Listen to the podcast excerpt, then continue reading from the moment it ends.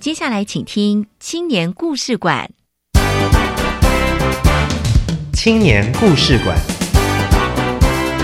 大家要勇于去尝试，因为尝试你才能看见不一样的自己。勇敢面对你从来没有想过的事情，那你会找到不一样的价值。创业的每一天会有很多困难跟挑战，用我们年轻人的力量，把文化、把部落带起来。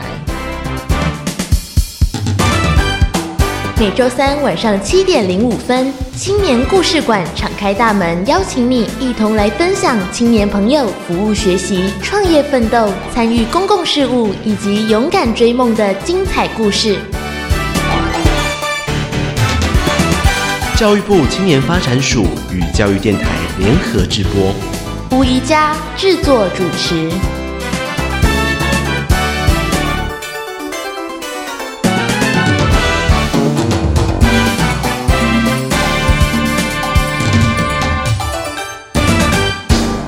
亲爱的朋友，大家好，我是宜佳。今天在节目一开始呢，要很开心、很开心的告诉各位，我们在七月三十一号由教育电台以及青年署共同举办的青年在地壮游这个活动呢，我们要前往北投进行蓝染体验的活动。而这个时间呢，在七月三十一号，下个星期二早上九点，我们就要准时报道喽。所以在这里，宜家要提醒听众朋友，一共有九十个人报名，但是呢，我们的名额，但是呢，我们的名额只有二十名，所以用电脑抽签的方式，已经在昨天。公布在我们教育电台的网站上了，所以请听众朋友赶快上网去搜寻一下，自己是不是呢幸运的听友呢？好，那么这个活动呢，在七月三十一号下个星期二早上的八点五十分，我们就进行报道了。在九点钟，我们就会准时出发。我们报道的地点呢，是在新北投捷运站。接下来呢，九点到十点钟，一个小时的时间会进行从新北投车站到北投公园以及北投图书馆的人文深度导览。十点钟过后呢，我们就会搭车到湖山国小进行手作蓝染。还有黄金温泉的泡脚体验哦！好，这个活动会在十二点三十分结束。邀请已经报名的朋友，赶快上网来看看，你是不是那幸运的二十位听友之一呢？如果是的话呢，请在当天七月三十一号早上八点五十分，在新北投捷运站集合。或者呢，你很幸运的被抽到，但是那天突然有事情不能参加，也麻烦你打个电话到教育广播电台哦。好，那么这次呢，我们跟着青年在地壮游的活动呢，是前往北投青年壮游点。或许你还。或许你来不及报名，或者是你报了名，但是没有被抽中，没有关系。今天宜家还要再介绍两个青年壮游点哦，分别是位于南投的茭白笋青年壮游点，以及新北市莺歌壮游点。我们一起来认识这两个壮游点，你也可以带着家人一起来体验哦。青春本事。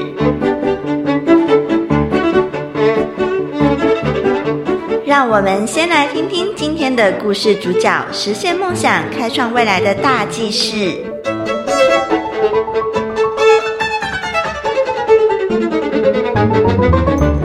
各位听众朋友，大家晚安，我是登伟。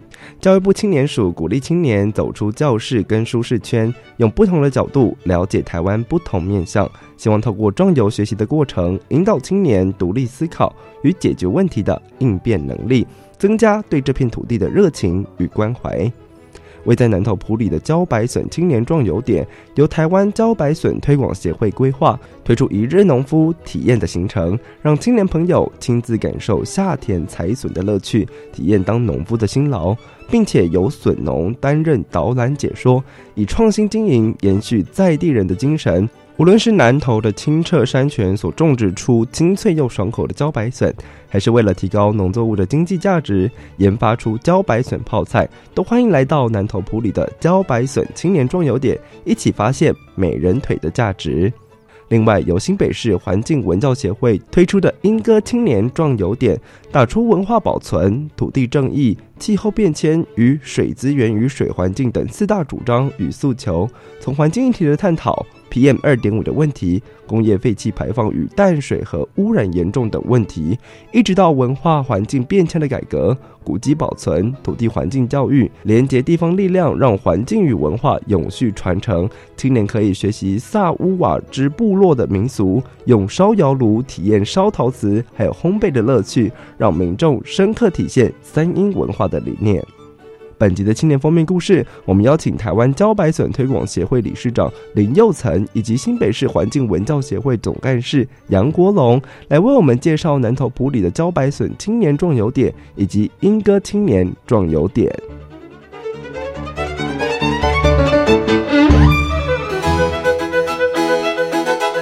青年封面故事。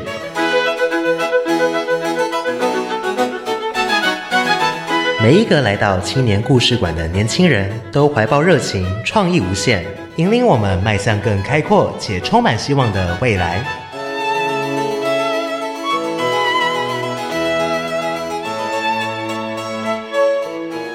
青年故事馆青年封面故事呢，我们要为大家带来一些好玩的、好吃的、好康的。首先呢，要介绍的是南投茭白笋壮游点卡北顺呐，听过了没？我们邀请到的是台湾茭白笋推广协会理事长林佑岑。Hello，佑岑你好。呃，听众朋友大家好，我是来自于台湾茭白笋推广协会。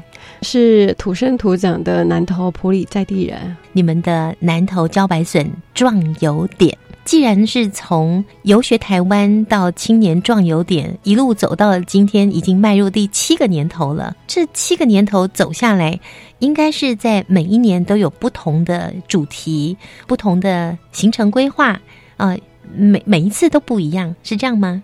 会做微调，嗯，因为很多青年来，他其实会给我们一些建议，嗯哼，那我们会再从中微调或增加一些产业，譬如说，我们第一年可能是增加咖啡，第二年我们可能增加百香果，嗯，哎，百香果的产业在这个流程当中，然后接着我们可能做生态，那我们就去溪流调查，嗯，然后还有整理一些富裕池。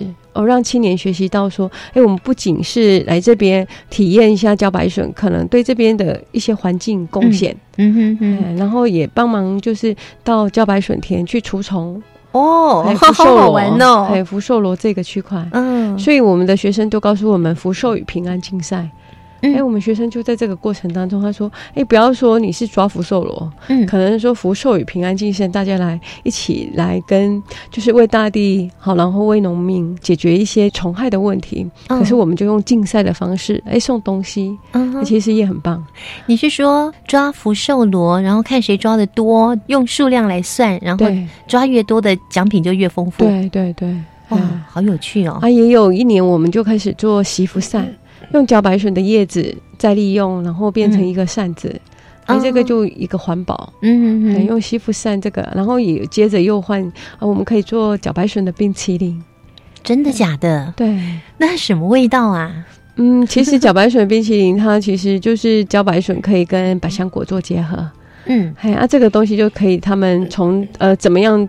制作冰淇淋开始，我们可能最用原始的方法，用冰块，然后加盐巴，就让它凝固。嗯哼，哎，啊，里面可能加一些奶油啊，好，然后牛奶，然后用到比率下去给他们自己做啊，就可以现现做，可能二三十分就可以吃冰淇淋了。哇，你的意思就是说，这是。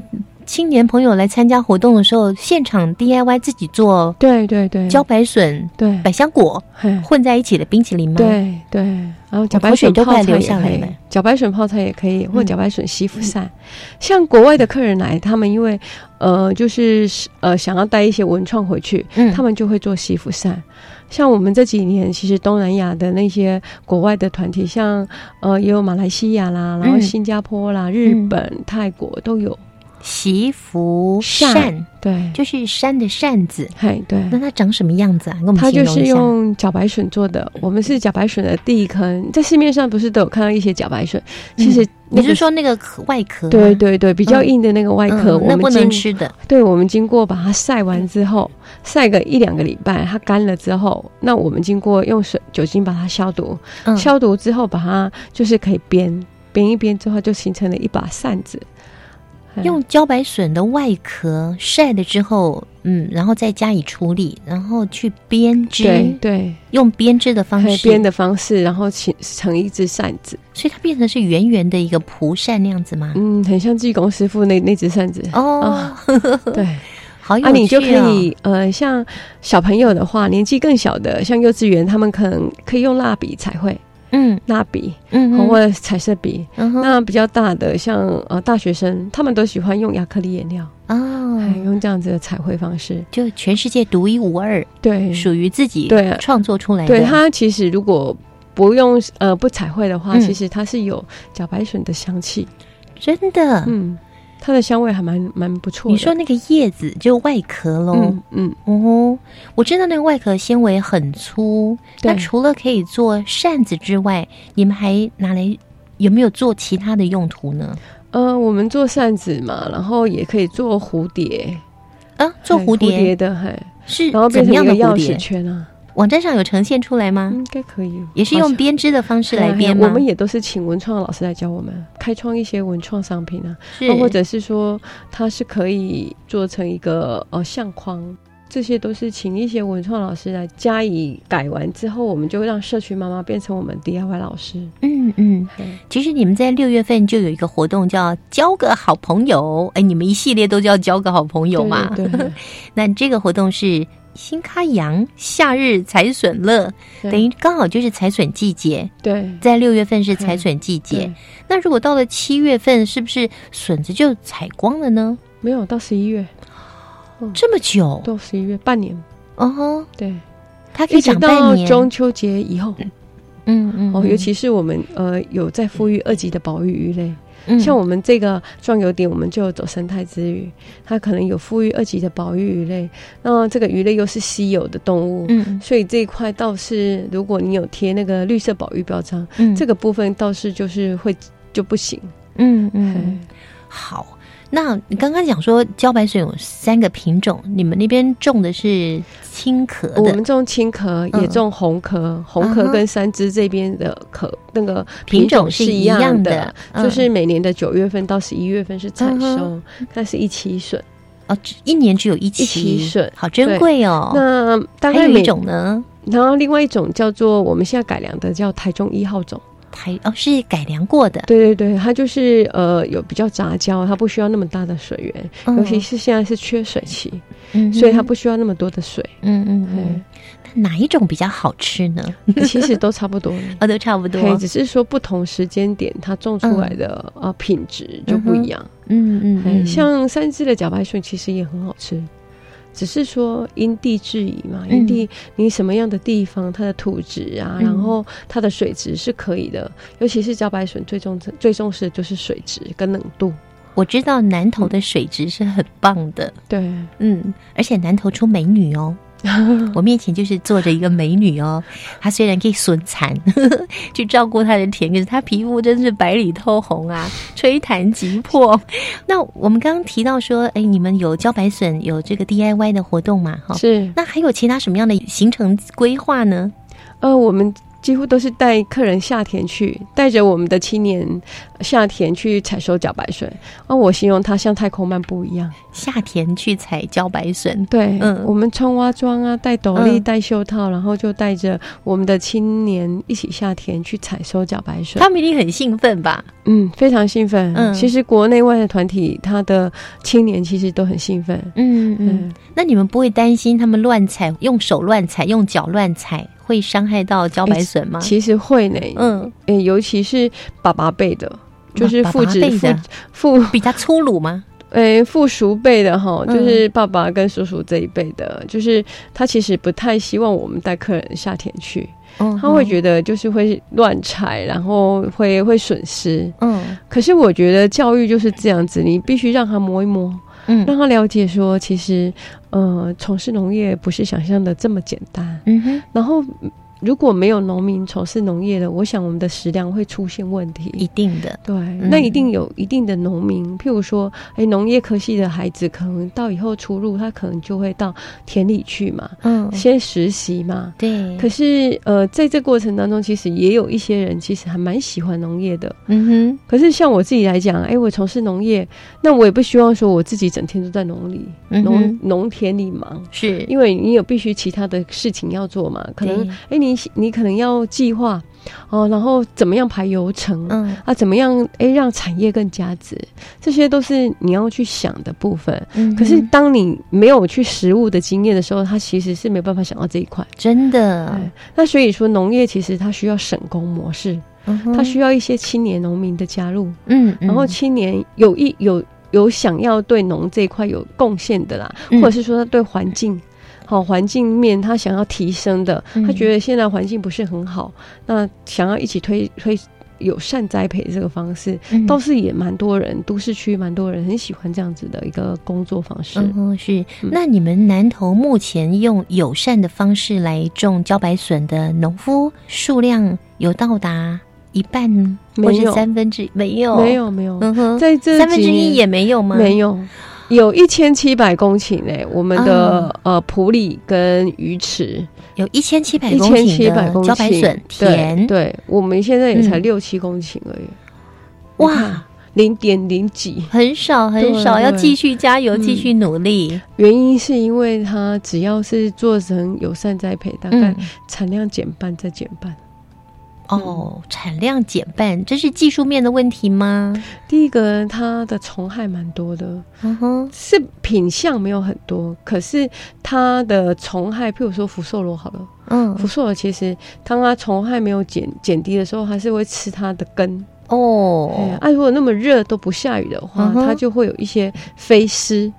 它叫常绿飞虱，就像一个很像蚊子，可是它又长得是绿色的，它会飞来飞去。哦吼，那是它的天敌，是茭白笋的天敌。嗯，它是茭白笋的一个虫 害。嘿，可是当它它这个又会有一些，它会下一些那个黑莓，嗯，黑黑色的那个类似粪便这样子，啊，就就就会把整株茭白笋变成黑色的。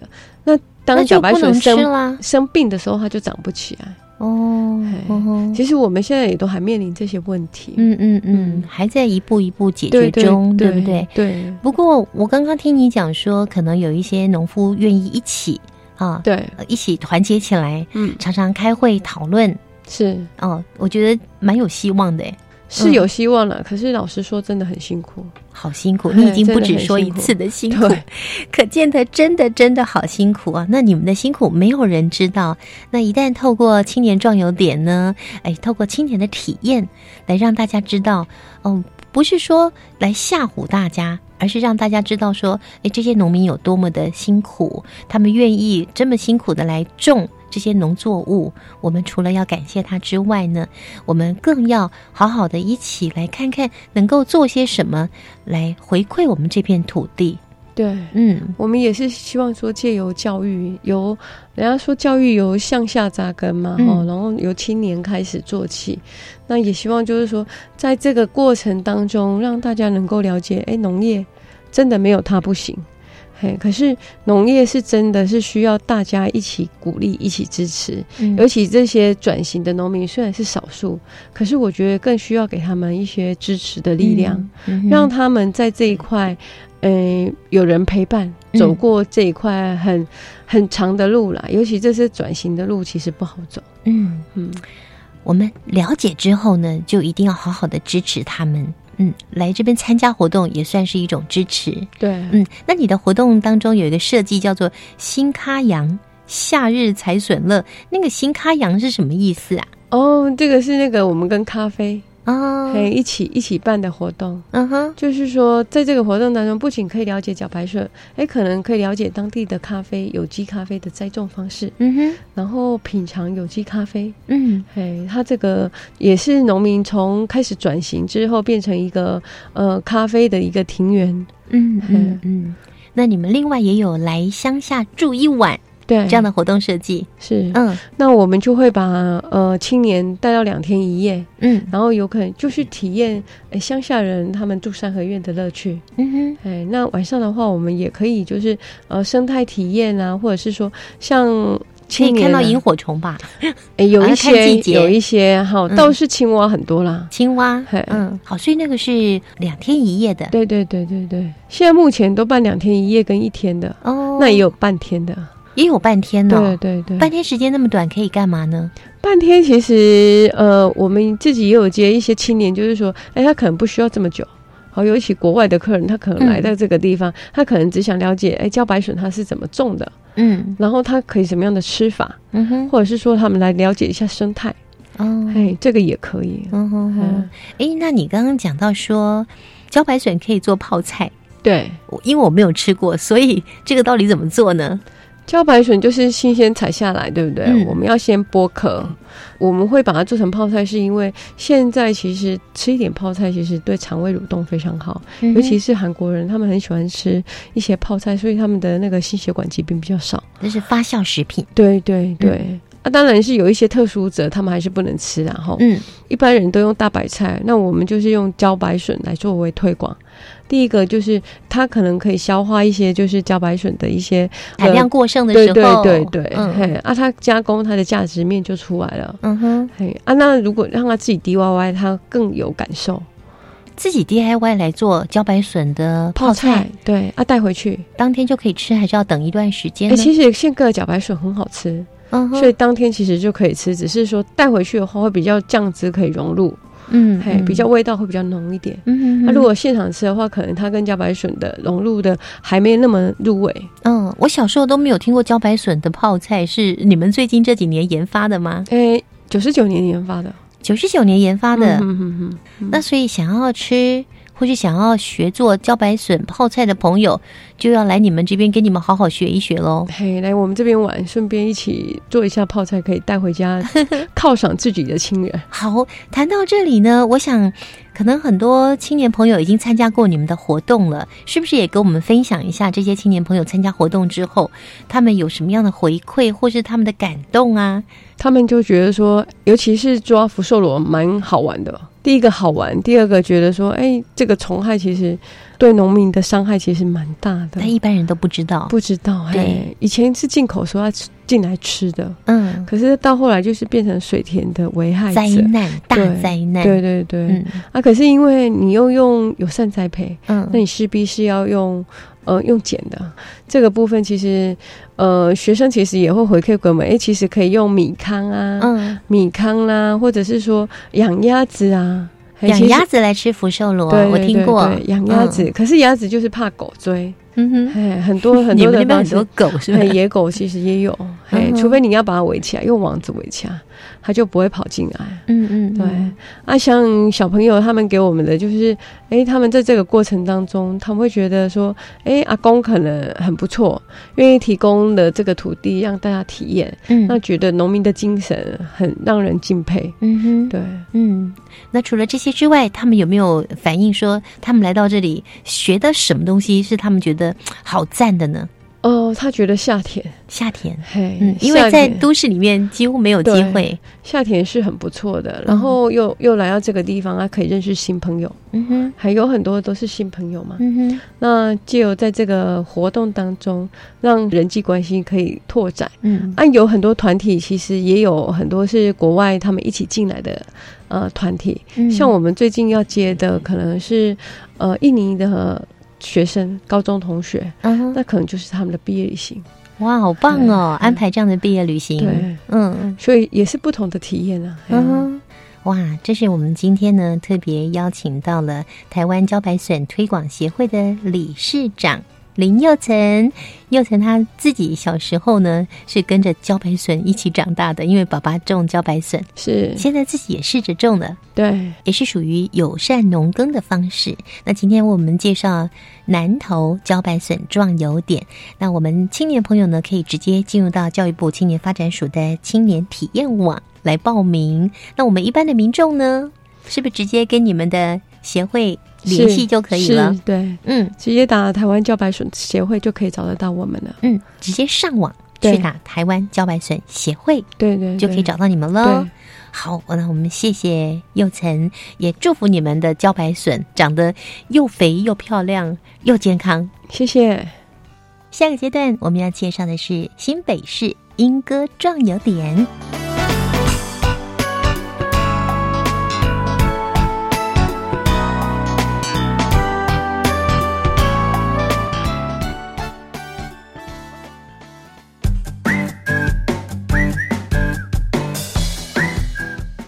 美珍老师最近在忙什么呀？忙着做广播节目哦。哦，这么厉害哦！当然厉害。我们邀请了各个领域的专家一起来畅谈科技，从东方到西方，从过去到未来，主题贴近生活，内容老少咸宜，让你可以了解什么叫做科技的力量哦。等一下，还有还有，除了产业科技之外，还有更多趣味的幕后小故事哦。哦。好想听哦！从七月起，每周六上午十一点零五分到十二点，我们邀请大家与我们在《产业进化论》节目空中相会。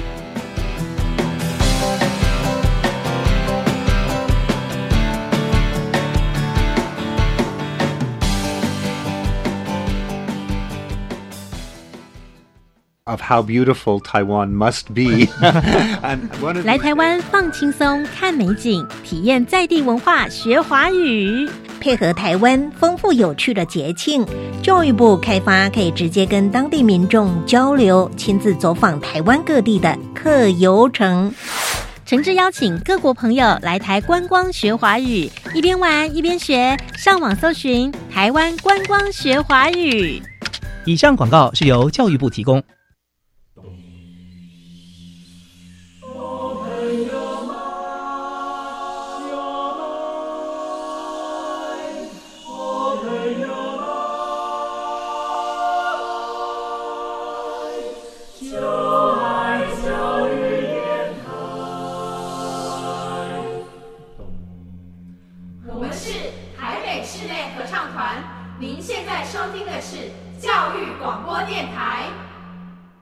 这是由教育广播电台与教育部青年发展署联合制播的青年故事馆，请继续收听青年封面故事。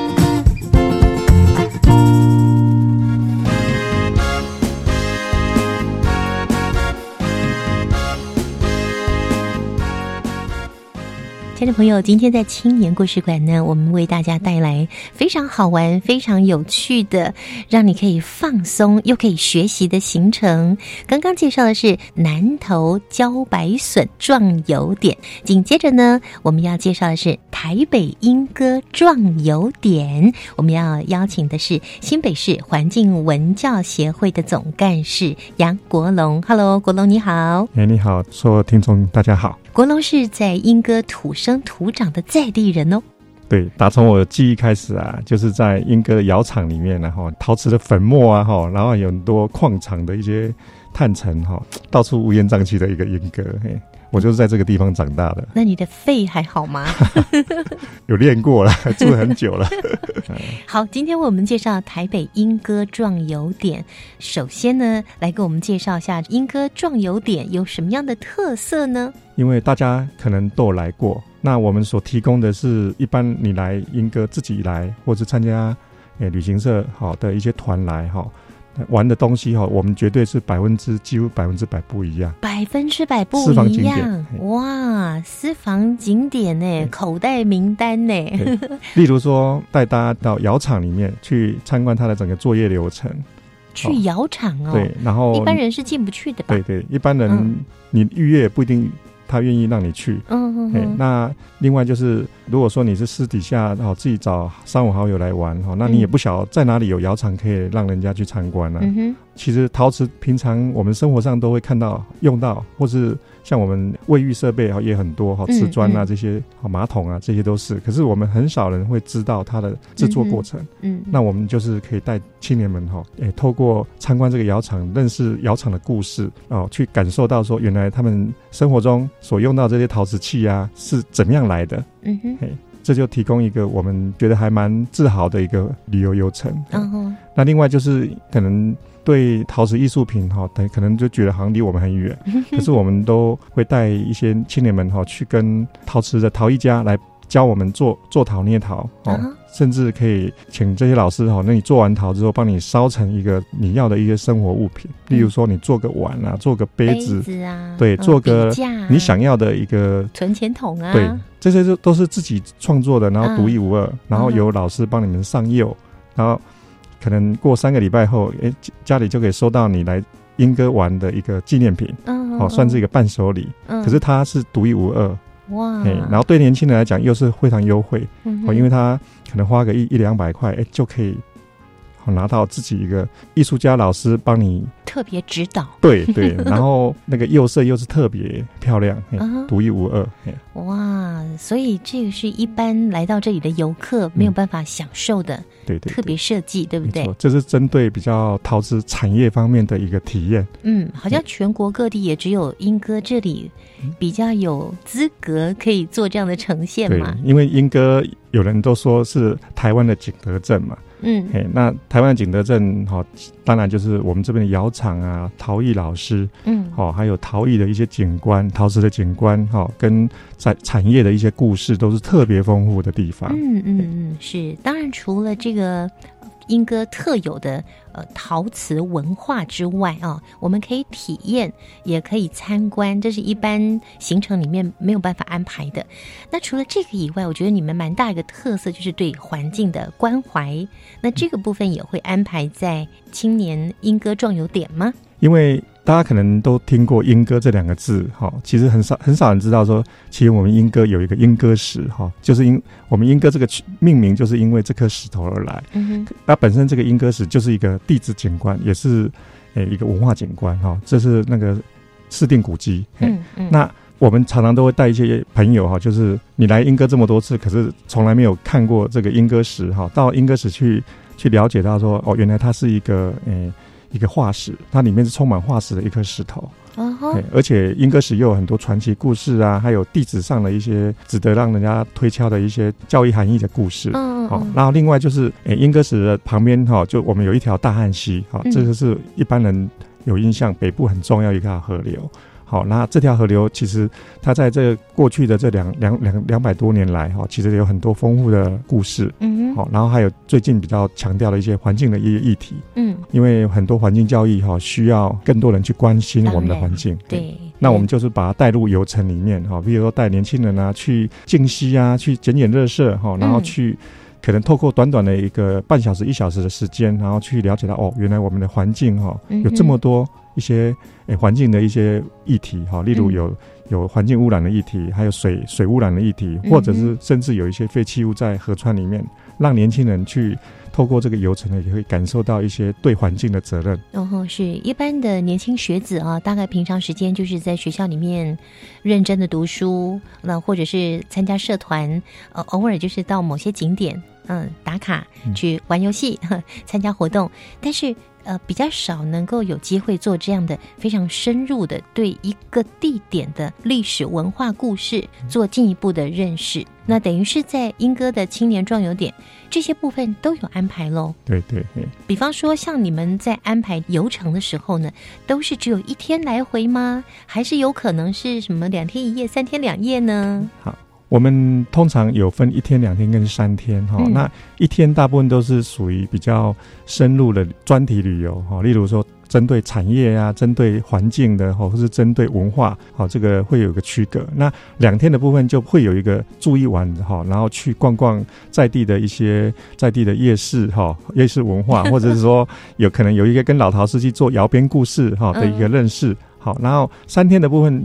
就是一个公益服务哈，就是来做一些公益服务。那我们我们公益服务通常我们就是收费都只有大概一千块上下而已哈，就是让青年朋友可能有点像打工换宿这种性质，好，然后半天是来服务，然后半天带他们去去做一些深入的旅游这样，嗯嗯，然后可以让青年有一天、两天、三天的选择，然后有一天来回，也有两天一夜，也有三天两夜的。对，哎，那你刚刚说打工换宿，那住在哪里呢？哦，我们有合作的民宿哈，他们可以提供换工换宿的方式，然后也很有特色的民宿吗？对对，就我们莺歌一个艺术莺歌的一个民宿，哎，它也是我们莺歌算是比较诶少数哈有特色的一个民宿，它是合法的民宿，是。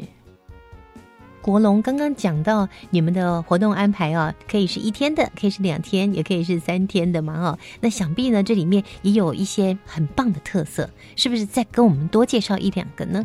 我们呃这边还有一个很特别的一个体验，就是因为我们一般北部哈都很少有机会可以去诶做原住民的一些体验活动，因为在台湾可能要要接触原住民，可能要东部或是在比较。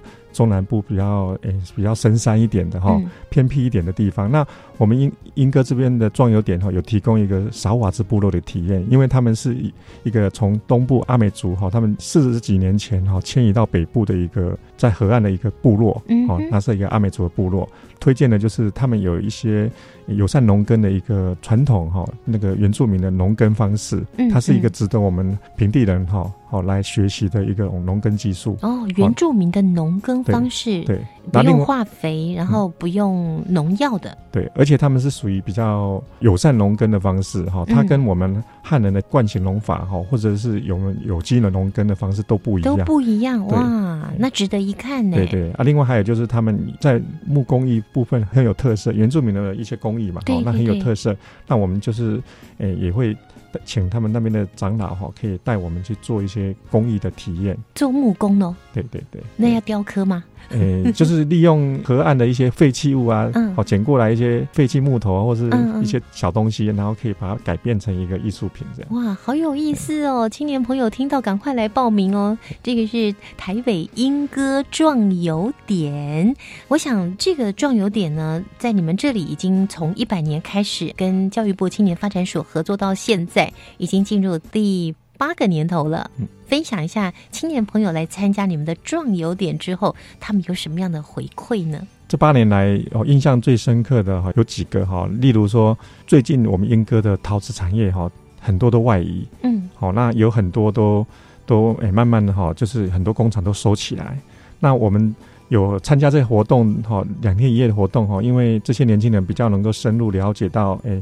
可能他们从他们的观点哈看到说，哎，我们可以怎么做，可以改善这样的情况。嗯哼，哎，那我们都会在哎壮游点的活动里面会会提供一段时间哈一个时段，然后来跟青年做互动，然后他们就会也会会在整个游程最后啊，然后会会会有给一些他们的建议。嗯，好，那例如说像我们诶遇到说这个陶瓷的问题，然后他们就会提供我们说，哎，我们可以怎么做？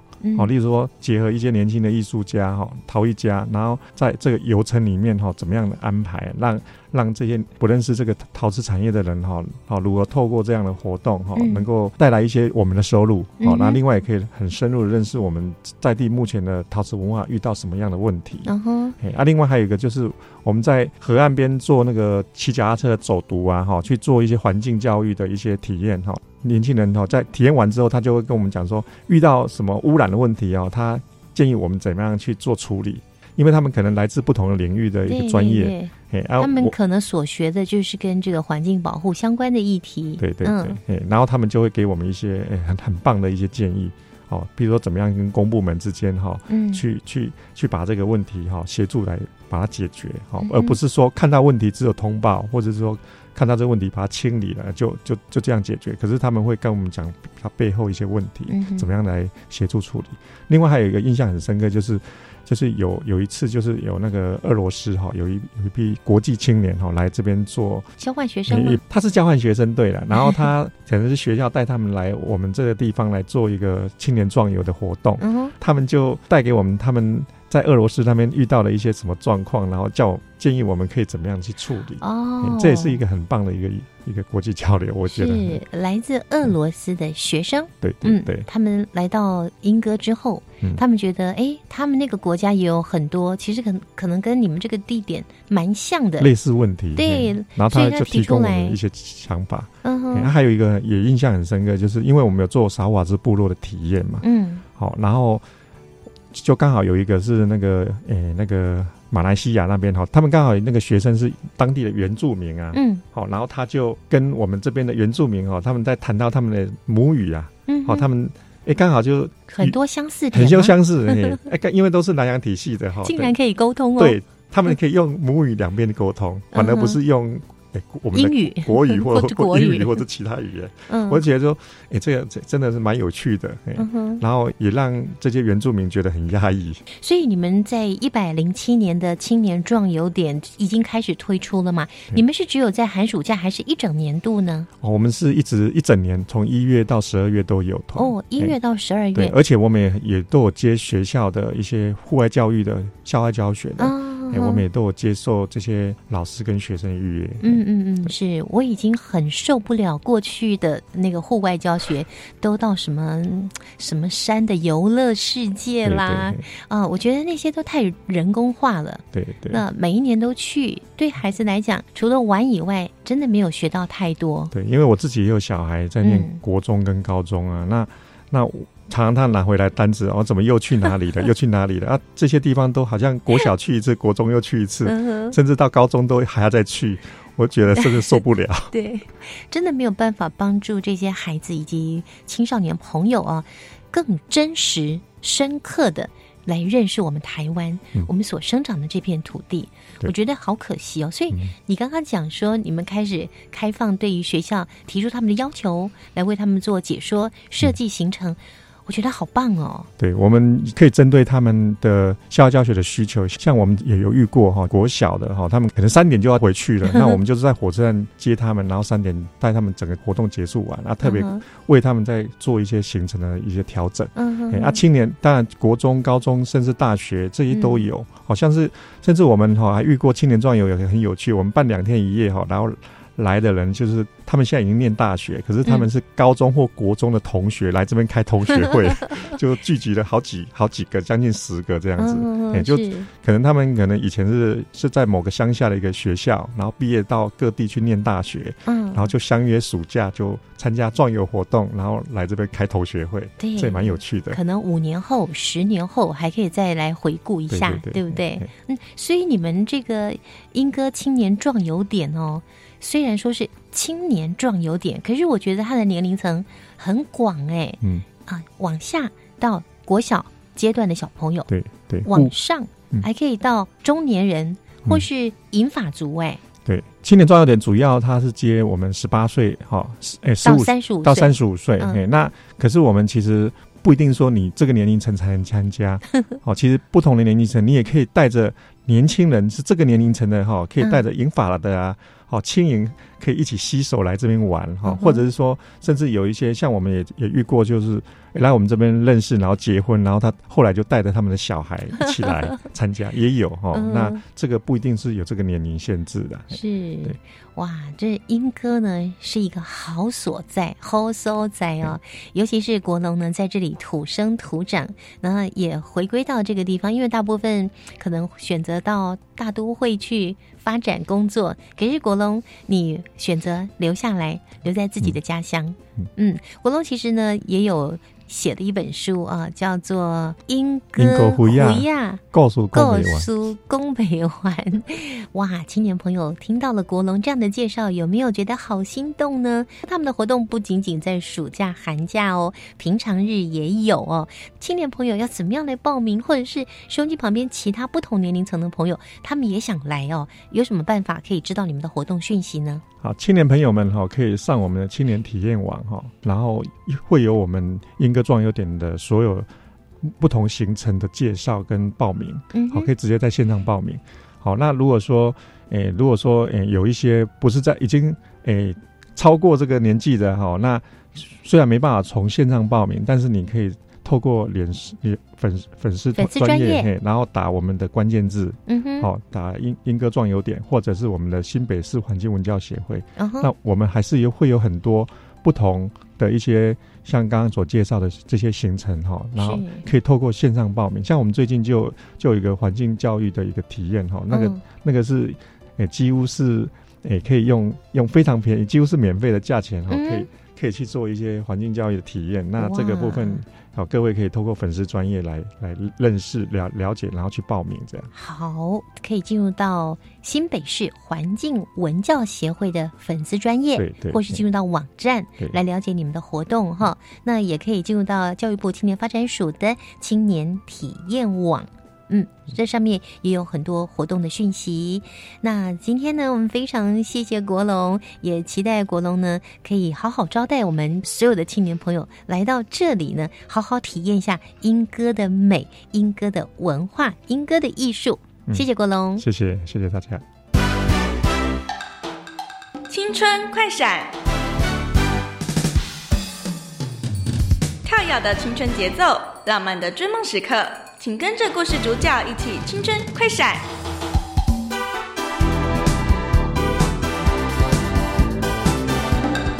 大家好，我是南投埔里的茭白笋壮优点。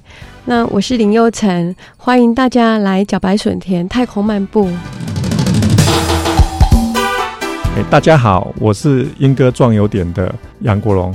跟着我们来英歌玩哈，我们会带大家去认识你以前印象中不一样的英歌。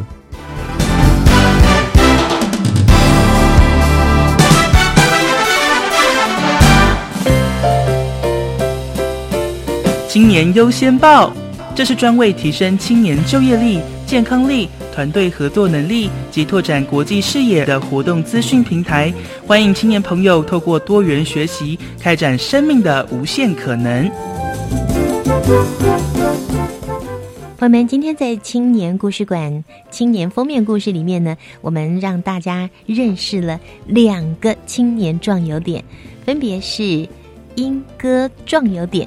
还有南投茭白笋壮游点，那我们紧接着呢，邀请透过电话的连线，我们要邀请教育部青年发展署国际及体验学习组马柔曼马科长。Hello，科长你好。哎，各位呃，一家好，呀各位听众朋友大家好。青年壮游的活动呢，从开办以来，好多的青年朋友都非常热血的投入。嗯，是。像呃，我们今年青年发展署跟我大专院校跟非营利组织在全台各地总共设置了五十五个的青年壮游点。嗯哼，五十五个青年壮游点，而且呢，它不限在暑假期间哦，是一年三百六十五天，只要有活动或者是只要报名人数满了就可以开团了。对。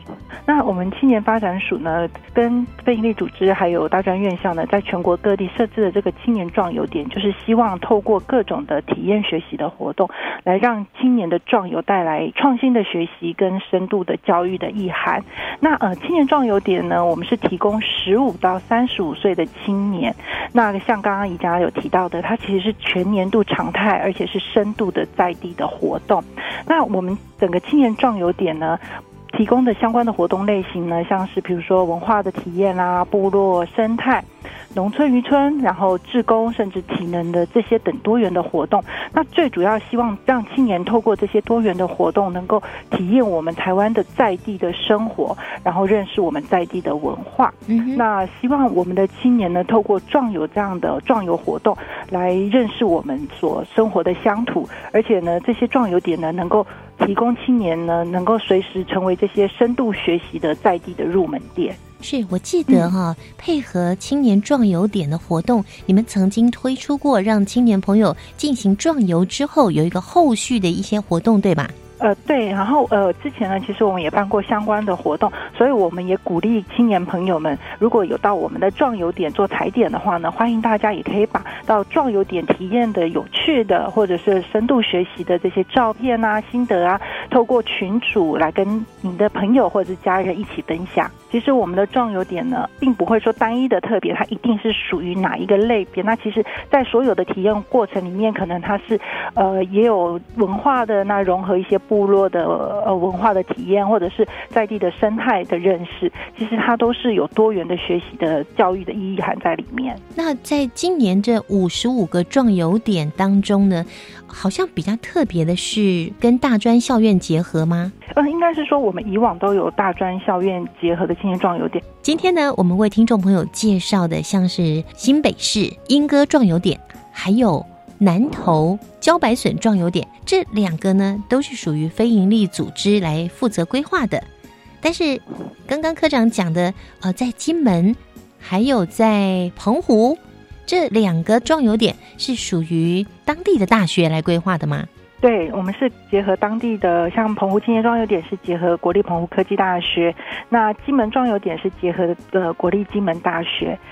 对那今天会特别呃跟大家介绍，是因为呃我们到了夏天，那刚好这两个离岛的大学所呃设置的一起合作设置的壮游点呢，他们带来的其实是非常丰富的在地的生态的认识之外，还有我们整个水上的活动。像澎湖青年壮游点呢，它办的活动里面可以让大家去享受，就是澎湖海风的一些呃，比如说冲浪，然后跳浪的刺刺激感。那另外澎湖呢，大家最耳熟能详的就是那个大果叶玄武岩，它是非常壮观的。那让我们的青年朋友呢，可以认识我们大自然的一个非常漂亮的一个景色。那另外还有呃，我们会到二坎聚落，带青年到二坎聚落来。了解我们一些渔乡渔村的一些文化，那当然除了这些海洋的运动的体验的活动之外，那呃我们还会透过近滩的活动啊，或者是捡拾一些海漂物，或者是进行海漂物改造的一些 DIY，那主要是希望透过认识我们在地的这些生态，然后还有一些实际行动的。呃，作为呢，来让我们青年朋友能够反思这些海洋垃圾对于我们环境的伤害。那当然，进一步希望青年朋友能够身体力行的来守护我们大自然。是，我想有看到媒体报道的都知道，海上的垃圾太多太多了，所以我们吃到肚子里面的这些海鲜呢，其实都是加料的，加了垃圾的。让我们一起来保护环境。对，刚刚科长介绍的是澎湖的青年壮游点。那紧接着再来介绍金门的青年壮游点喽。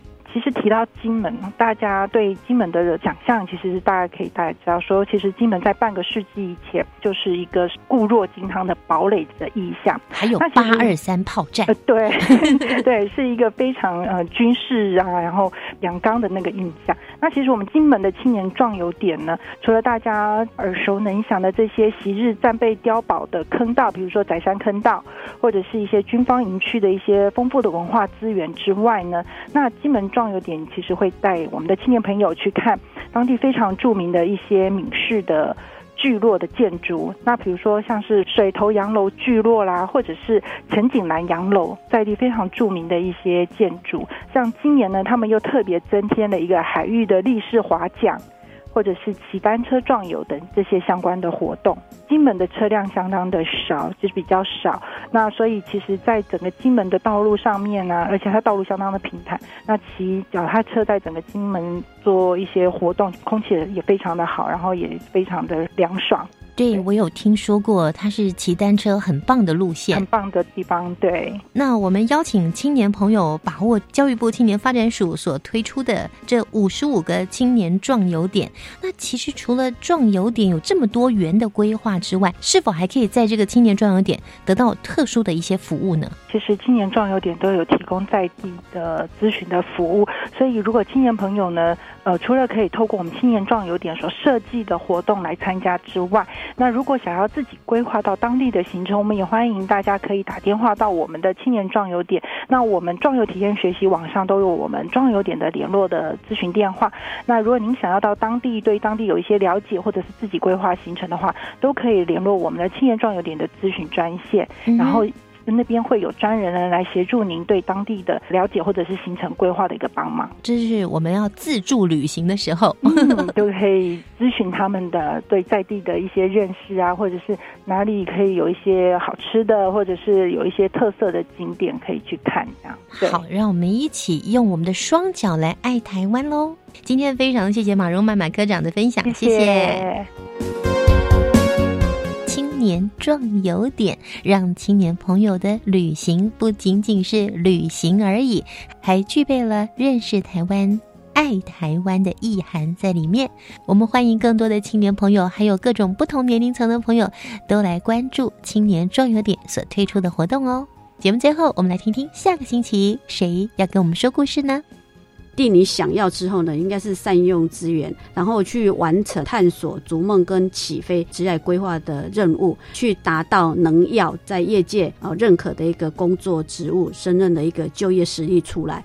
下个星期，我们邀请到南开科技大学梁英新老师以及杨佳颖同学为我们介绍一百零六学年度推动大专校园的职涯辅导工作。最后要提醒有报名参加。七月三十一号，青年故事馆所举办的游学活动的朋友们，赶快上网来看看你是否在幸运的名单当中。而且也记得在七月三十一号八点五十分就要在新北投车站集合喽。宜家也会陪着各位一起进行活动哦。好，我们期待下周二见，同时也在下周三青年故事馆再会喽，拜拜。